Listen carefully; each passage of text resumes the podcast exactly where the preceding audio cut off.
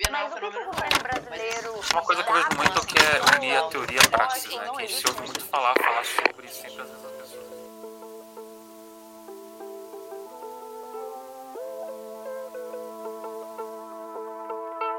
Você sintonizou na Rádio Metamorfose, o podcast do jornal Metamorfose. Eu sou o camarada Hidalgo, seu host e editor. Estou aqui com a cientista política Laís Vieira. Olá, meus caros. Bom dia, boa tarde, boa noite. Espero que esteja tudo bem com vocês. E é isso aí, estamos de volta. E após meses de ato, voltamos com nossa programação semanal. Agradecemos todas as mensagens de apoio e carinho que recebemos nos últimos tempos. Tiramos as teias de aranha e assopramos a poeira de nossos equipamentos e estamos prontos para voltar com os nossos programas semanais. E no programa de hoje, vamos falar sobre o novo ensino médio e por que sua revogação é urgente. E para falar mais sobre isso, convidamos o professor Iago Gomes para tirar todas as dúvidas. Salve, salve, galera. Bom dia, boa tarde, boa noite para vocês que estão nos ouvindo. É, eu sou Iago Gomes, né, como foi falado, sou natural da Bahia, morador de Feira de Santana, especificamente. Sou professor da rede estadual aqui do estado, formado em letras pela Universidade Estadual de Feira de Santana. Atualmente faço mestrado em educação também pela Universidade Estadual de Feira de Santana. Faço comunicação política nas redes sociais, arriscando aí nesse universo. E também pesquiso né, o tema racismo ambiental, pesquiso relações étnico-raciais como um todo, e estamos envolvidos aí nesse tema do novo ensino médio, que tem pautado toda a educação pública no país, mas não só a educação pública, como também a política brasileira e nesse cenário é importante a gente comentar sobre. É isso aí. Mas rapidinho antes de entrar na nossa pauta principal do dia, eu peço que deem uma olhada na descrição do episódio de hoje. Lá vocês vão encontrar o nosso chave Pix, caso vocês queiram ajudar ou apoiar o canal de alguma forma. Além disso, vocês podem ver as nossas redes sociais. Sigam o Jornal Metamorfose no Twitter, Instagram e no YouTube, lá para conteúdo exclusivo. Bora pra pauta, que a gente tem muito que conversar.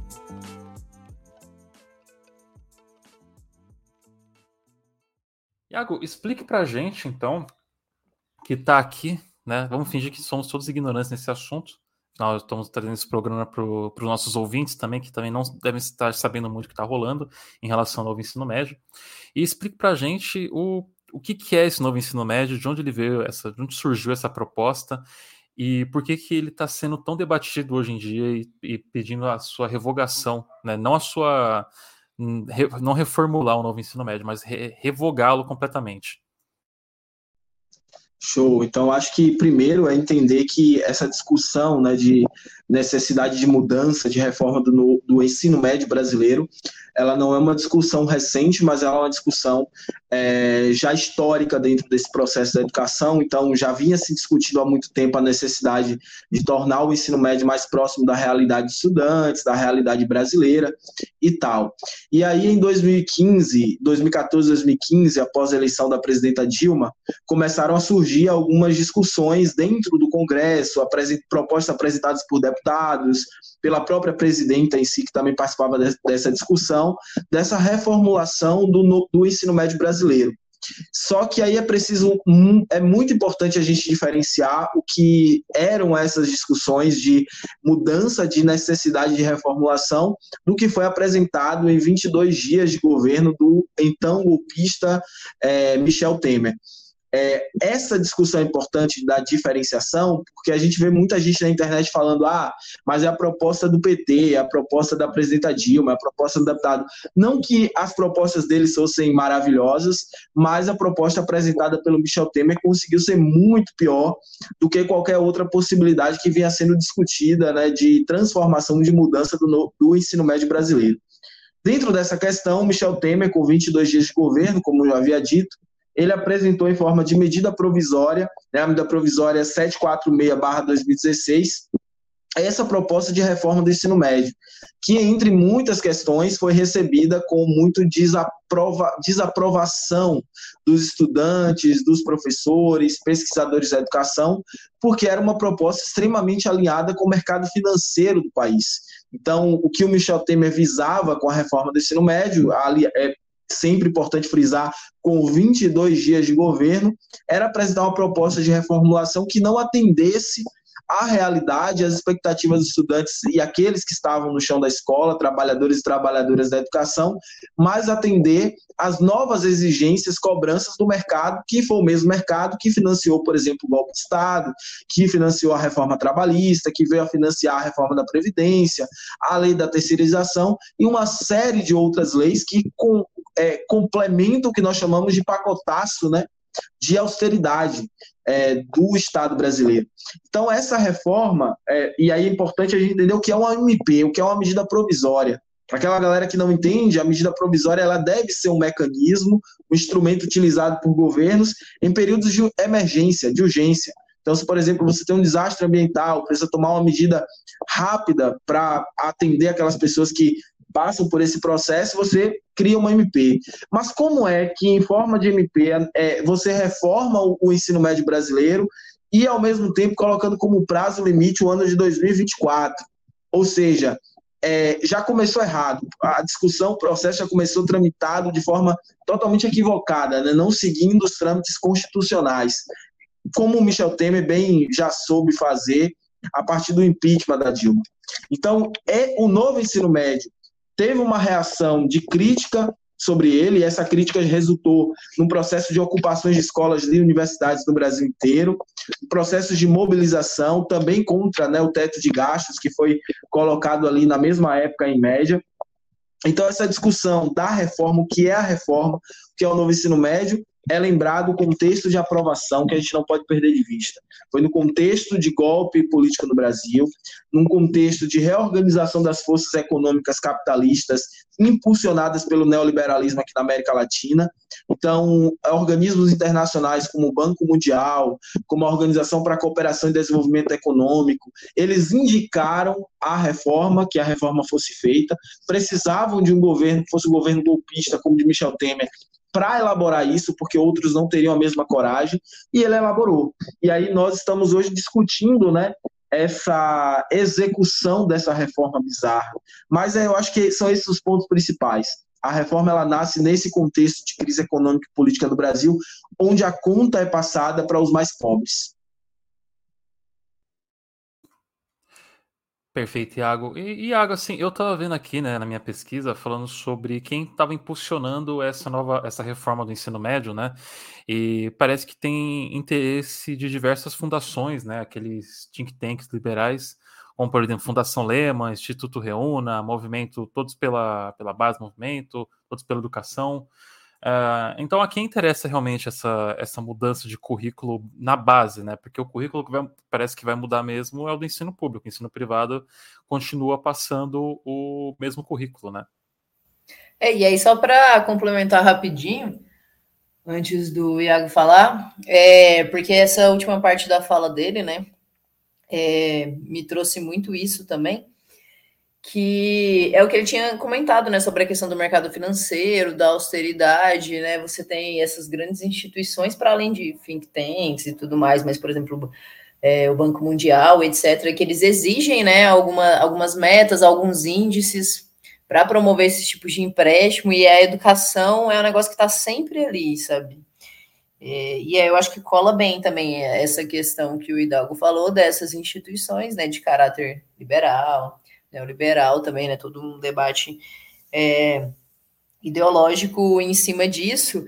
E aí, só para complementar a pergunta, né? A quem interessa essa reforma, mas também quais as consequências para os nossos alunos, né? Porque, como o Hidalgo falou, é, você tem você coloca disciplinas como essa de projeto de vida, né? E lá onde eu estava dando aula, a gente passou por isso é, a turma que estava implementando o novo ensino médio retiraram sociologia e aí colocaram essa disciplina, assim, sabe? Então, é, os alunos vão, assim, deixam de ter debates em uma área para ter uma disciplina que supostamente seria isso varia um pouco assim de professor para professor, né? Mas assim, supostamente a ideia seria que eles meio que aprendessem até algum planejamento para o mercado de trabalho, o que também é, já é um indicativo muito claro dessa questão né, de quem está por trás dos interesses dessa reforma. Sim, as considerações de vocês são muito importantes, porque, veja só, vamos começar aqui, eu acho que discutindo a relação de desigualdade que existe entre a escola pública brasileira e as escolas privadas. Essa relação ela já existe, é, historicamente ela foi construída, programada, porque não era assim. Então existe até um preconceito em escolas privadas em períodos outroras, né? Que se dizia que lá era pagou passou. E a escola pública ela era meio que um referencial técnico para o Estado, mesmo que ela não cumpra as características que a, nós, né, intelectuais, pensadores que defendem um modelo de, de sociedade diferente, a gente defende, é, ela atendia esses requisitos do Estado. Com o passar do tempo, a escola pública, ao mesmo tempo, foi expandindo o alcance para a população mais pobre, mas ela, em compensação, foi sendo sucateada pelo próprio Estado, negligenciada. Então, essa desigualdade ela existe, mas o novo ensino médio ela amplia consideravelmente essa desigualdade, fazendo como, né? Fazendo o quê? A gente pensar aquela escola pequena de bairro é, como privada, não é dessa que eu estou falando, porque essa vive basicamente como uma escola pública. Muitas dessas escolas, inclusive, são pensadas somente para o filho da, da, classe média poder dizer assim: ah, a gente não estuda escola pública. Mas eu estou falando aqui de grandes escolas privadas que conseguem manter sua estrutura e sua configuração.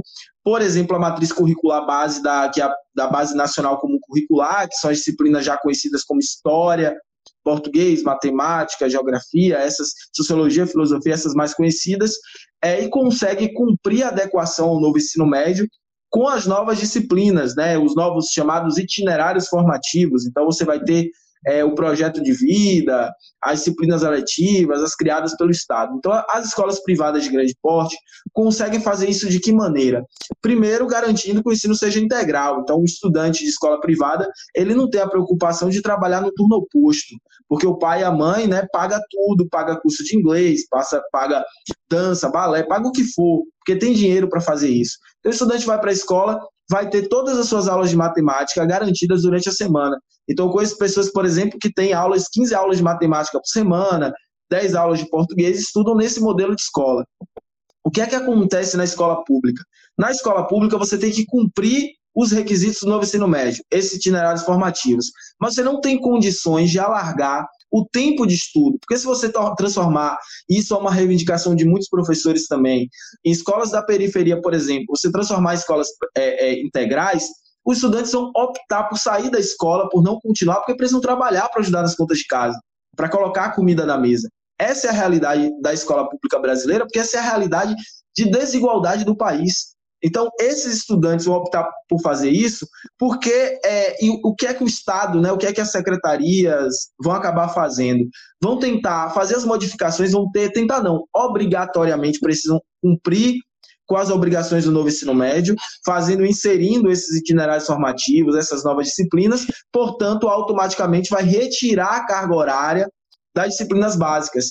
Isso inclui história, geografia, sociologia, filosofia, mas isso também pega para português e matemática, porque veja só, tem muito liberal indo para a internet dizer ah, mas é, matemática e português precisam ter mais aulas mesmo, mas essa não é a realidade do novo ensino médio. Sequer essa é a realidade porque português e matemática também estão sofrendo né, com essa redistribuição de carga horária, mesmo no novo ensino médio, aumentando a carga horária de estudo.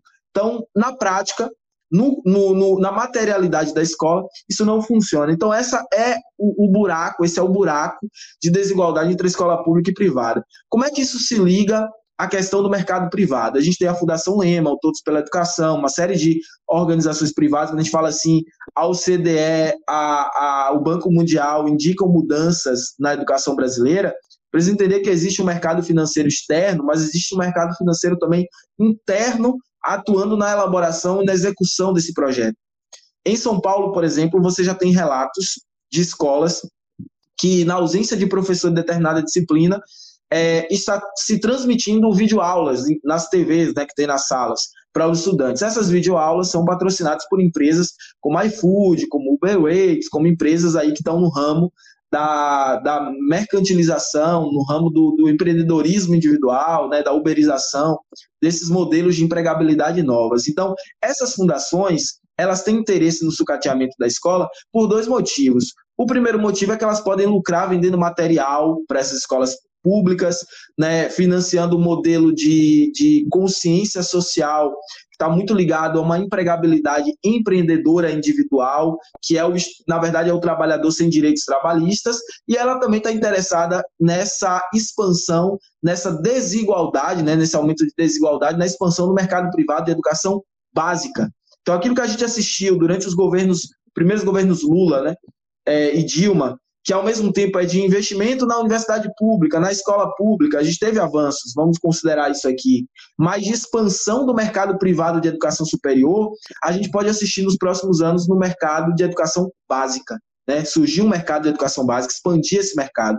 Então, fechamento de escolas, públicas, né? Já que vai ter uma evasão muito grande, a reordenação, a reorganização. Então, isso são medidas que transformam a educação, que perigam a educação pública, de ameaça direta à educação pública. Então, o novo ensino médio ele é pior do que somente um projeto de reorganização das forças educacionais.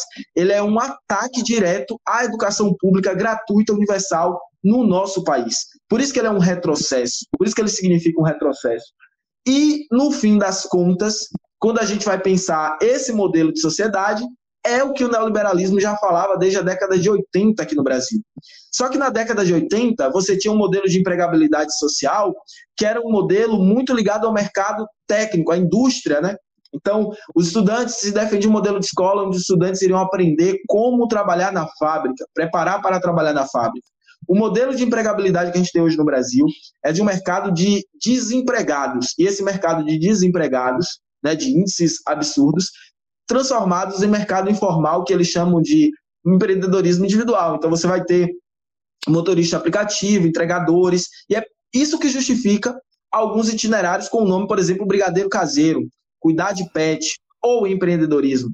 Cara, eles estão literalmente colocando assim, tipo, curso de como ser Uber, curso de como ser entregador, curso de montar hambúrguer no McDonald's, para suprir ou... os, o, o, essas áreas que estão tipo, sendo removidas da grade curricular por conta do novo ensino médio, né?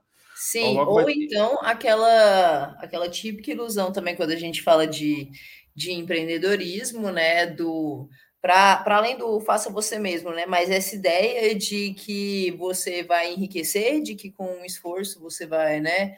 É, enriquecer. Aula de coach. É o que eu estava vendo aqui, né? É aula Isso, de coach, justamente, assim. o que eu ia falar, justamente. Seu, é, esses pontos que a gente vê comumente aqui. É, com essa galera coach doida aí da vida. Então, monte seu mindset, é, seja foda, é, enfudere-se. É, o, o que você tem que fazer para ser como o primo rico? Coisas assim, né, que estão rolando nas grades curriculares, pelo que eu estou vendo.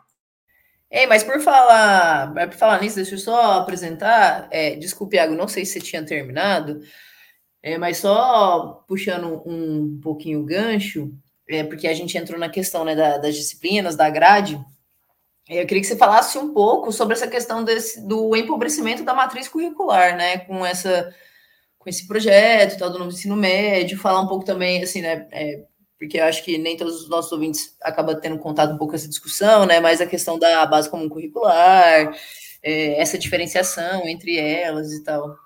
Pô, só de ter uma matéria chamada O que rola por aí já dá para ter um sentido mais ou menos de como tá pobre a, a grade curricular né? nesse novo ensino médio.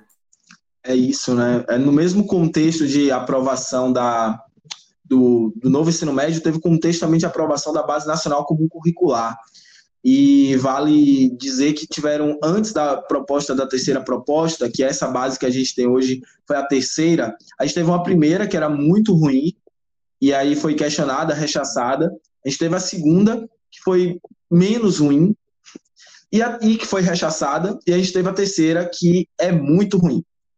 E é ruim porque ela trabalha com competências e habilidades que estão diretamente ligadas às exigências né, daquilo que a gente chamou de neoliberalismo. E ela mantém algumas disciplinas na sua base, como que são assim, algumas matemática, português, geografia, história, aquelas que a gente conhece. Mas o novo ensino médio, ele é adaptado à BNCC, ele não cobra a mesma distribuição de carga horária para essas disciplinas, ao contrário, ele cria os itinerários formativos e acresce as disciplinas da base como curricular. Mas para se ter uma ideia da ineficiência dessa base, eu aqui na Bahia, eu sou professor aqui no estado, como eu havia dito, a gente tem uma, uma base própria que o pessoal chama DCRB, que é as diretrizes curriculares, os parâmetros né, locais, regionais do estado da Bahia, que funcionaria como uma base. E aí é, a gente tem que organizar os nossos planos de aula a partir desse, dessa, dessas diretrizes. Na, no plano de aula de história, pra, vamos pegar aqui para contextualizar isso bem, tem uma aula de história por semana, então a gente calcula que por unidade a gente tem em média aí 13 aulas, né? 13 a 16 aulas, em média. Aí o conteúdo de terceiro ano do ensino médio prevê na DCRB aqui da Bahia 27 conteúdos. Como numa escola pública, onde você tem inúmeros problemas, inúmeros atravessamentos, com de 13 a 16 aulas semanais, você consegue dar 27 conteúdos de história. Não dá. Então, o esvaziamento do conteúdo de história, o esvaziamento do conteúdo de geografia, sociologia, filosofia, são esvaziamentos programados, porque não se tem uma educação programada nesse sentido para reflexão crítica, mas uma é, uma educação programada para responder aos interesses do mercado, que é o que vocês bem disseram, que é vender o brigadeiro, né, que é ser um trabalhador extremamente precarizado, que não reflete sobre a sua própria condição de classe, a sua própria condição racial, de gênero, sexualidade, enfim, todas essas questões. O trabalhador mecânico, que responde somente aos ditames né, do próprio Estado.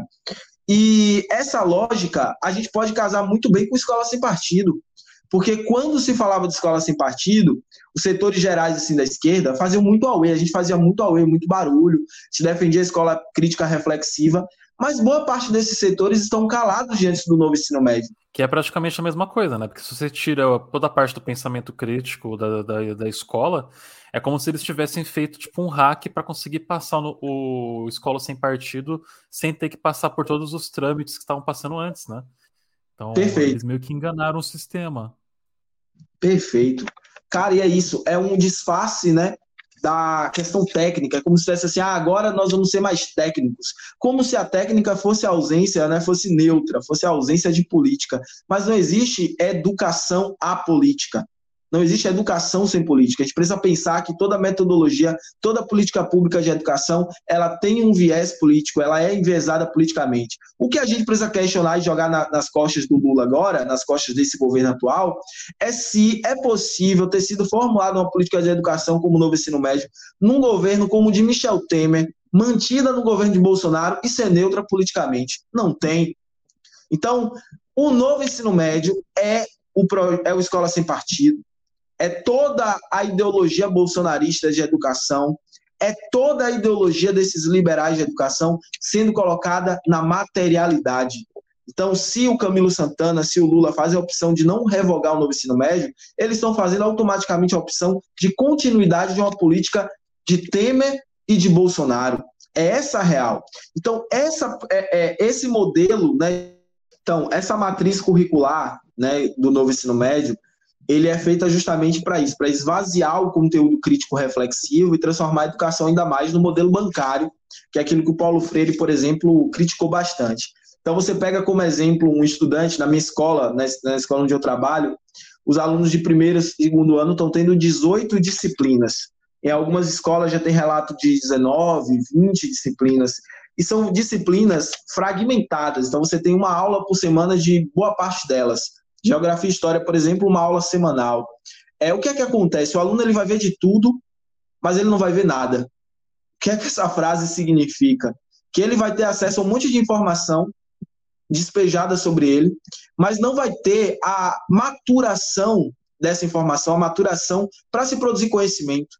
Ele não vai ter tempo hábil para desenvolver a sua aprendizagem. E o professor, por consequência, não tem tempo hábil para desenvolver o seu ensino. Então, o processo de ensino-aprendizagem é afetado, ele é esvaziado desse sentido crítico reflexivo e ele se transforma em uma produção e uma reprodução daquilo que a agenda neoliberal espera. Esse é o, o grosso, né, o, o problema que a gente tem nas mãos. Se ele não reflete sobre esse conteúdo, ele é incapaz de pensar criticamente sobre a sociedade. E é aí que entra uma polêmica que eu postei um cartaz no último, ato, no último ato que a gente teve contra as manifestações que tiveram lá, golpistas, né, os atos golpistas que tiveram, de que não revogar o novo ensino médio é fortalecer o fascismo. Porque o fascismo, como modus operandi, ele também é uma forma de vida, ele também estrutura uma forma de vida. E essa forma de vida ela é esvaziada de crítica e reflexão. E se ela é esvaziada de crítica e reflexão, é porque a escola, a educação, ela permite que esse vácuo seja ocupado por essas forças de extrema direita. Então, se a gente permanecer no modelo como do novo ensino médio, que é uma matriz curricular esvaziada desse sentido crítico reflexivo, a gente obviamente fortalece né, essas formas extremistas de direita que têm cooptado jovens por aí, que têm ocasionado inclusive atentados em escolas. Não, perfeito. É, e, Iago, assim, eu vejo muito da questão, né? É, algumas pessoas, até algumas pessoas é, dentro do, dos partidos de esquerda, né? Falando que ah, a gente não tem que revogar o novo ensino médio, a gente tem que reformar ele. A gente tem que pegar e reformar o novo ensino médio. Isso é possível ou a, ou a revogação é a única forma da gente conseguir resolver? Porque eles também falam que ah, a forma que o ensino médio, no ensino médio anterior, anterior era, era ruim também. Mas era ruim ou era falta de investimento? Perguntas provocativas. Primeiro, reformar o, o, a reforma né? é possível, mas não é adequado, não deveria rolar. E é justamente isso que o Camilo Santana tem prometido, né? que é rever alguns pontos, adequar alguns pontos, enfim, muito migué, como a gente diz aqui na Bahia, migué balela, conversinha fiada. E por que é conversinha fiada? Porque na prática é, é, eles querem manter a estrutura eles vão ali tapear, mexendo em uma coisa ou outra. É como se você dissesse, ó, o muro está desmoronando, o muro está para cair ali. Precisa de uma reforma. O cara vai lá e coloca duas mãos de tinta e diz que está reformado para disfarçar. Então é pintar a reforma que é absurda, manter a mesma estrutura. Ou seja, isso não é adequado por quê? Porque o novo ensino médio, ele consegue ser pior do que o anterior. O anterior você fala assim, ah, a distribuição de disciplinas, ela é adequada? Talvez não fosse talvez é, é, iria requerer a gente debater uma outra né, matriz curricular, talvez com mais aulas de história, inclusive, não menos. Porque se a gente pensa história para duas aulas semanais, você tem que estudar história geral, história do Brasil, e história geral aí geralmente é a história da Europa, do continente europeu, você perde história da África, você perde a história da América Latina, você perde várias histórias aí que não são contadas na escola, a gente precisaria de mais aulas de história. Se você pensar que geografia, geografia física, geografia política, e que com uma aula semanal não dá, duas já não dava, você perde mais aulas, deveria ter mais aulas de geografia. Então, deveria ter mais aulas de muita coisa. É, se, a, se houvesse garantia, por exemplo, de emprego para os pais e mães dos adolescentes, emprego digno, que, que fizesse com que a gente não tivesse alto, altas, alta quantidade de estudantes, né, adolescentes e jovens e crianças trabalhando para poder ajudar nas contas de casa, tendo uma renda extra. Então, tudo isso. Então, o novo ensino médio era é, é o velho né, ensino médio, anterior a esse, era possível de melhorias, de adequação na matriz curricular, mas era possível de melhorias, como você bem disse, faltava estrutura, falta, faltava condições, falta ainda condições dignas de trabalho, condições dignas de estudo, falta estruturas físicas na escola, então a gente tem mais de 3 mil escolas no Brasil que sequer tem rede de esgoto. Sequer tem água, água encanada. Então você tá falando, a gente está falando de escolas como no interior do interior que não tem possibilidade nenhuma, possibilidade nenhuma de se adequar à realidade do novo ensino médio, como aqui eu trabalho. Isso não entra na questão, né, naquela questão que tinham soltado sobre ah, Lula vetou projeto de lei que pede para ter robótica na, nas salas de aula, sabe? Obriga obrigatório ter robótica em todas as salas de aula. E essa obrigatoriedade da robótica, ela servia para propaganda de escolas privadas, que falava, ah, a gente tem aula de robótica aqui. E que muitas escolas, eu estava agora há pouco com um colega que dá aula de robótica na escola particular, e ele dizendo que a, a diretora quer que ele faça algumas coisas que vê na internet, robôs, etc., mas que não quer gastar com, com material nenhum. As escolas públicas não têm sequer uma sala para isso, não tem sequer professores de física que possam. A, a, minha escola que eu trabalho, você não tem professor de física. Quem dá aula de física é professor de outra área. Aqui também tem algumas escolas particulares que têm, né? Essas piras com robótica e tal. E aí eles casam isso com aula de inglês. Então a propaganda deles é tipo que o seu filho vai aprender duas coisas em uma. Ele vai aprender programação barra robótica e inglês. É, então, é, é essa a questão, essa parada. Então, tipo, você fala, pô, a escola não tem adequação para ter um banheiro decente. Imagine né, aprender robótica ou algo do tipo. Não é que não seria bem-vindo, seria muito bem-vindo na escola. Seria massa. Tem muitas ideias bacanas que a galera dá sim, apesar de tudo a galera achar que tem que ir para a escola. Então, se o teu problema financeiro, escola, né? Se o menino tem problema de não saber diferenciar remédio, escola. Tudo é escola, todos os problemas são depositados na escola, mas na hora que o professor, a professora, nós estamos denunciando as condições precárias da escola, a galera esquece, a galera não vê, porque a educação básica ela não entra na pauta política no país. A educação superior até entra de vez em quando, mas a básica não entra. E essa questão da estrutura física, ela é muito problemática porque é um problema crônico que nós denunciamos há muito tempo. E aí sempre aparece alguém dizendo: "Ah, mas vocês querem revogar por revogar, não propõe nada". A gente está propondo, cara, a gente está propondo escolas adequadas com melhores condições físicas, estruturas para dar aula, para estudar, para trabalhar, formação de professores, porque o novo ensino médio tem um problema grave. Ele pega, né, também aquilo que deveria ser uma metodologia da aula e transforma em uma disciplina. Então, vamos pegar um exemplo muito prático aqui. Se fazer brigadeiro, galera, fazer brigadeiro caseiro. É, ah, mas fazer brigadeiro vai aprender os elementos químicos, vai ser aula de química também, como é que faz, tal. Mas será que o professor numa aula de química ele não pode levar o brigadeiro, fazer o brigadeiro explicar em uma aula? Será que é preciso realmente transformar isso numa disciplina anual não. Então, tipo, não é transformar, está sendo feito o inverso. Não é pegar a metodologia e transformar a disciplina. É pegar a metodologia para acrescentar a disciplina. Mas como é que se faz isso? Se faz com formação de professores. Os professores, nós temos professores aí que estão tá há anos, se se quer uma formação para poder construir metodologias inovadoras, mexer em tecnologia. No período pandêmico, a gente tinha professores e professoras que não sabiam mexer no Google Meets, isso é uma responsabilidade do Estado, que não dá a formação. Ah, mas o professor podia buscar por conta própria. Como é que ele vai buscar por conta própria se ele tem 11 planejamentos para fazer por semana? Como é que ele vai fazer por conta própria se ele tem prova para corrigir, prova para elaborar, atividades, né? Um monte de coisa, de tarefa da escola. O professor não vive, o professor não come, o professor não dorme. Então, essa é a realidade. Então, os meios que a gente encontra para melhorar a educação pública, que a gente apresenta historicamente, nenhum é atendido pelo Estado, nenhum é atendido pelo governo, mas se cobra, se deposita maior responsabilidade sobre as nossas costas e sobre a escola. Quando a gente fala assim, deposita a responsabilidade sobre a escola, geralmente não é nem sobre a, a direção, né, a secretaria, mas é sobre professores e professores que estão dentro da sala de aula e estudantes, que é o ponto final do ensino-aprendizagem ali. Né? Nesses últimos dias, né, é, abriu uma consulta pública né, sobre, sobre o tema e tal, muito na linha do que você já tinha comentado sobre a questão do MEC, posicionamento do MEC, do ministro, né?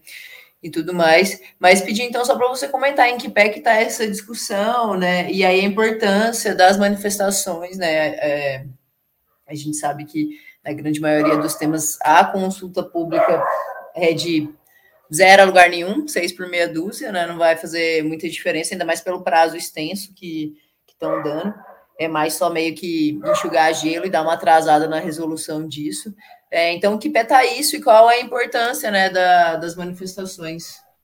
Assim, na minha análise, tanto a consulta pública quanto as medidas que o Ministério da Educação tentou tomar foram meio que cala-bocas para tentar abafar as movimentações e as pressões que estavam sofrendo mas, de qualquer forma, representa um sinal de que eles estão ali sofrendo um pouco de pressão e estão contra a parede. Então, estão tentando criar cala-bocas, estão tentando construir formas ali de, não, de evitar que essas manifestações ganhem outras proporções.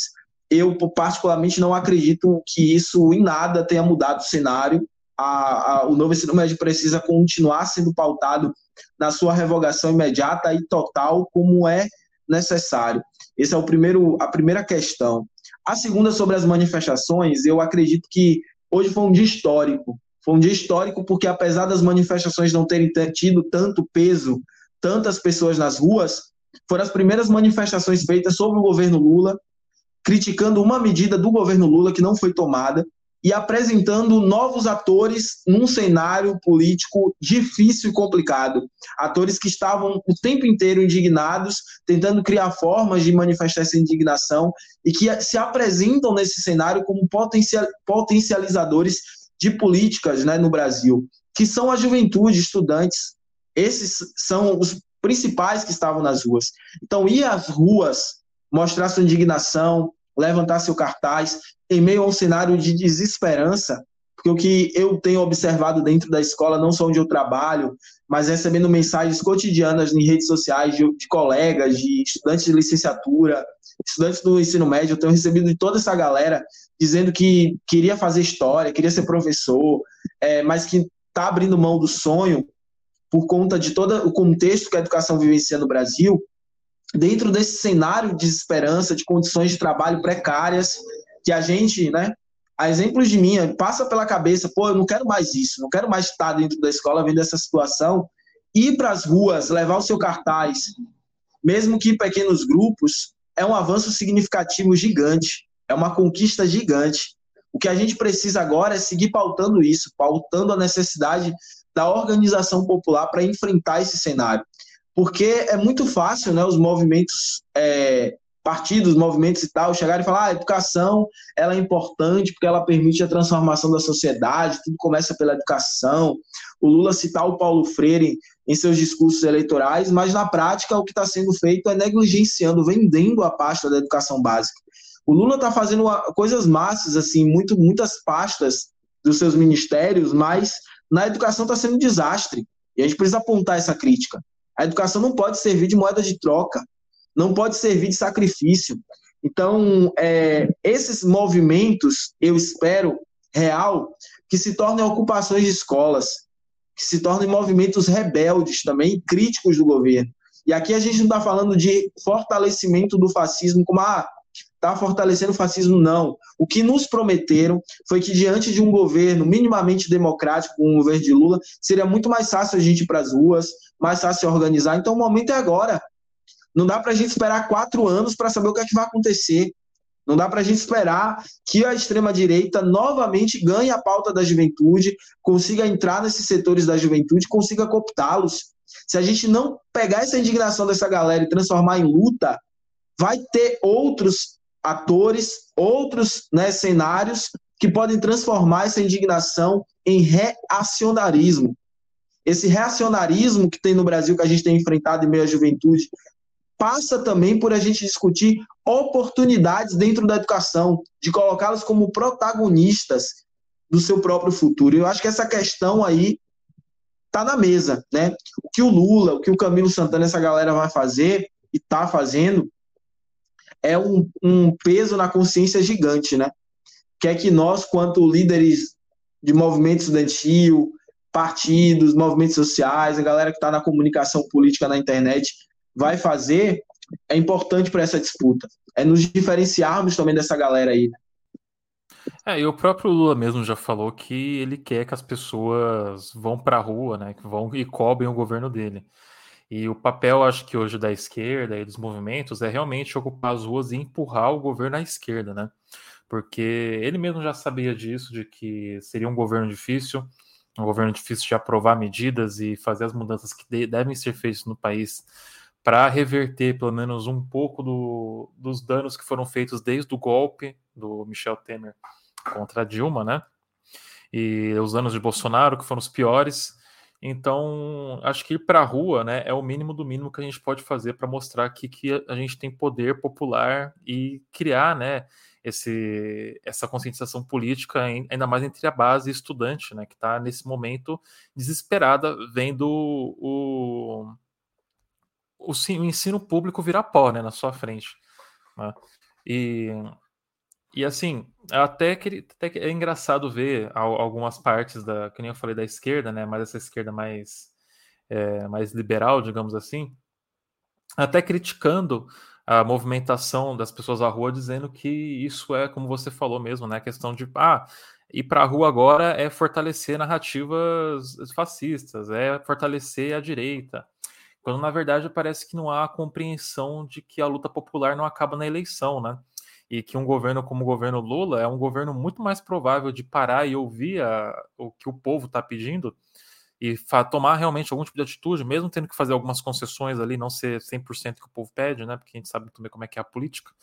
Uh, mas realmente fazer alguma coisa, diferente de alguém como Bolsonaro, que claramente não faria nada, ainda mandaria metralhar os estudantes que estão na rua é, pedindo essa mudança, né? Então, o dever hoje da população, assim, que quer realmente que se, se o novo ensino médio seja revogado, é, que não é uma reforma que a gente quer, a gente quer a revogação do novo ensino médio. Tem que ir para a rua e tem que mostrar massa e poder popular para poder fazer essa mudança, correto? Exatamente isso, cara. Eu acho que né, a gente precisa recuperar a memória também. Muitos estudantes não fazem ideia mais quem é Michel Temer. A gente parece que esqueceu do golpe político no Brasil. A gente está lembrando somente do último cenário, que é o cenário de Bolsonaro, né, de Lula e tal, agora na, na, na governância, mas a gente esqueceu que o Michel Temer ele é fruto de uma ruptura democrática no Brasil, né, ruptura, um golpe de Estado, digamos assim, e que todo, tudo que ele elaborou quanto política, inclusive no ensino médio, fazem parte dessa escalada também fascista aqui no país. O, a estruturação do Bolsonaro ele começa no governo de Michel Temer, ali a partir do impeachment. Então, essa questão é importante da gente lembrar e da gente refrescar a memória da galera que estava lá, mas também manter na memória daqueles que estão hoje aí dentro da escola, dentro da educação. E nada melhor do que fazer isso do que nas ruas também. As ruas educam. As ruas também fornecem para a gente instrumentos de reflexão crítica que são fundamentais. Então, se isso não está sendo possível de ser feito dentro da escola, por conta de todas as demandas que estão sendo colocadas, a gente precisa ir para as ruas. Sim, concordo. Bom, então a gente pode bater o martelo aqui que o novo ensino médio, na verdade, é uma medida neoliberal para transformar alunos de escolas públicas né, em apenas trabalhadores precarizados, sem consciência de classe, sem pensamento crítico, para entrarem em trabalhos uberizados para os próximos aplicativos que saírem por aí, né? e que, enquanto isso, os filhos do, das pessoas mais abastadas, né, da burguesia e da, da, classe média alta do país, vão continuar sendo educados para comandarem as classes mais baixas, né, nos seus cargos que eles adquiriram de forma bem meritocrática, eu acredito. Então, esse, essa é a proposta do novo ensino médio, né, criar uma a, piorar a situação da nossa sociedade na questão de desigualdade não apenas a desigualdade social, né, mas praticamente todas as desigualdades que envolvem e que passam pelo, pelas nossas pessoas, né? Então, a gente meio que, eu acho que é isso que a gente pode tirar de conclusão, né? Algo mais que você gostaria de perguntar, Laís, para a gente concluir o programa de hoje? Não, acho que foi, tá bem tranquilo. O, acho que o Iago colocou pontos assim importantíssimo e bastante claro, principalmente para a galera, né, que não está muito por dentro dessa discussão. Então, só agradecer mesmo. Perfeito, então. Esse foi o primeiro programa de 2023 do Jornal Metamorfose, aqui na Rádio Metamorfose, voltando com tudo, trazendo temas relevantes aí para nossa sociedade brasileira. Vocês acharam que a gente ia parar depois do fim do bolsonarismo, que não acabou, inclusive, continua aí, e que vai surgir com outros nomes, que não, não começa e não termina no Bolsonaro? Achou errado, estamos de volta. E, assim, quero fazer uma última pergunta para o Iago, né? Que é algo novo aí que eu vou trazer aqui para o programa, para deixar claro assim. Iago, essa pergunta que eu faço para os meus convidados, né? Então eu espero que você esteja preparado para responder ela, porque toda a sua credibilidade agora do programa vai ser colocada em risco, dependendo da resposta que você for dar, né? Mas Iago, qual que é o seu sabor de pastel favorito? Primeiro que eu gosto de todos. Para começar Aí, todo errado já. Começou que viaja tem, tem que ser um.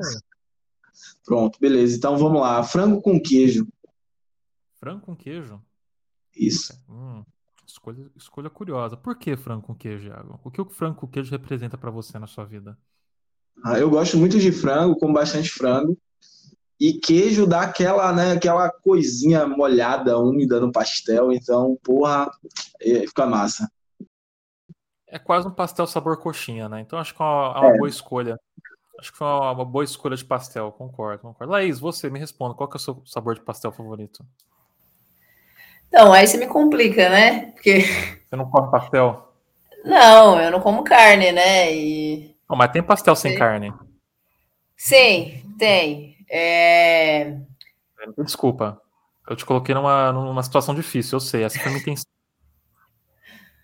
Não, pastéis veganos são muito bons. Ah, não sei se tem em outros lugares, mas aqui em Goiânia tem um que eu gosto muito que é de palmito com creme de piqui. Ó, palmito com creme de pequi. Eu nunca comeria esse pastel porque eu odeio pequi. Quando eu tava em Pois Goiânia. é, eu você teve uma Pequi, péssima eu experiência por aqui, né? Tive uma experiência terrível com Pequi, assim, não sei qual que é, a- o que, que vocês gostam de Pequi, alguém me explique depois, aí você pode mandar um e-mail pra gente, tá? Você que tá ouvindo o, o programa, manda um e-mail, por que o camarada Hidalgo está errado sobre o Pequi? Porque o camarada Hidalgo merece sofrer um atentado porque ele falou mal do, do Pequi. Acontece, na internet tem dessas, né? O meu sabor favorito vocês nunca vão saber, porque esse vai ser meu negócio esse ano. Eu só vou contar no último programa desse ano qual que é meu sabor de pastel favorito. Então aguardem, é algo que eu tô ansioso para compartilhar com vocês. Iago, muito obrigado por participar do programa de hoje. Obrigado mesmo aí pela sua presença. Como sempre, eu quero deixar aqui o espaço para você fazer o seu breve jabá, falando das suas redes sociais, onde as pessoas te encontram e falar um pouco mais do seu trabalho. A rede é sua. Ô, primeiro, um abração aí, eu agradeço o convite, camarada Hidalgo, Laís. É, foi um prazer estar aqui, né? Conversar sobre esse tema, acho que é importante a gente falar, passar adiante. É, minhas redes, né? O meu Instagram, arroba professor influencer, e meu Twitter, arroba prof influencer. São as que eu uso no momento, o TikTok tá lá paradão, mas é isso aí. Perfeito. Então é isso. Vocês sintonizaram na Rádio Metamorfose. Como sempre, agradeço a todos que ouviram até o final. Se vocês gostaram do nosso conteúdo, do nosso programa, gostam do Jornal Metamorfose, procurem dar uma clicada no link que está aí logo abaixo, que vai para nossa página, para vocês darem uma olhada no nosso jornal. Dá uma olhada ali no nosso Pix, ajuda na nossa campanha de financiamento coletivo. Qualquer quantia já ajuda a gente a continuar no ar, porque somos um coletivo de jornalistas independentes, ou seja, somos pobres. E qualquer ajuda ajuda a gente, tá certo? Então, até o programa da semana que vem. Tchau, tchau. Tchau, tchau, galera. Iago, prazerzão. Muito obrigado por ter participado e até, pessoal. Tchau, tchau.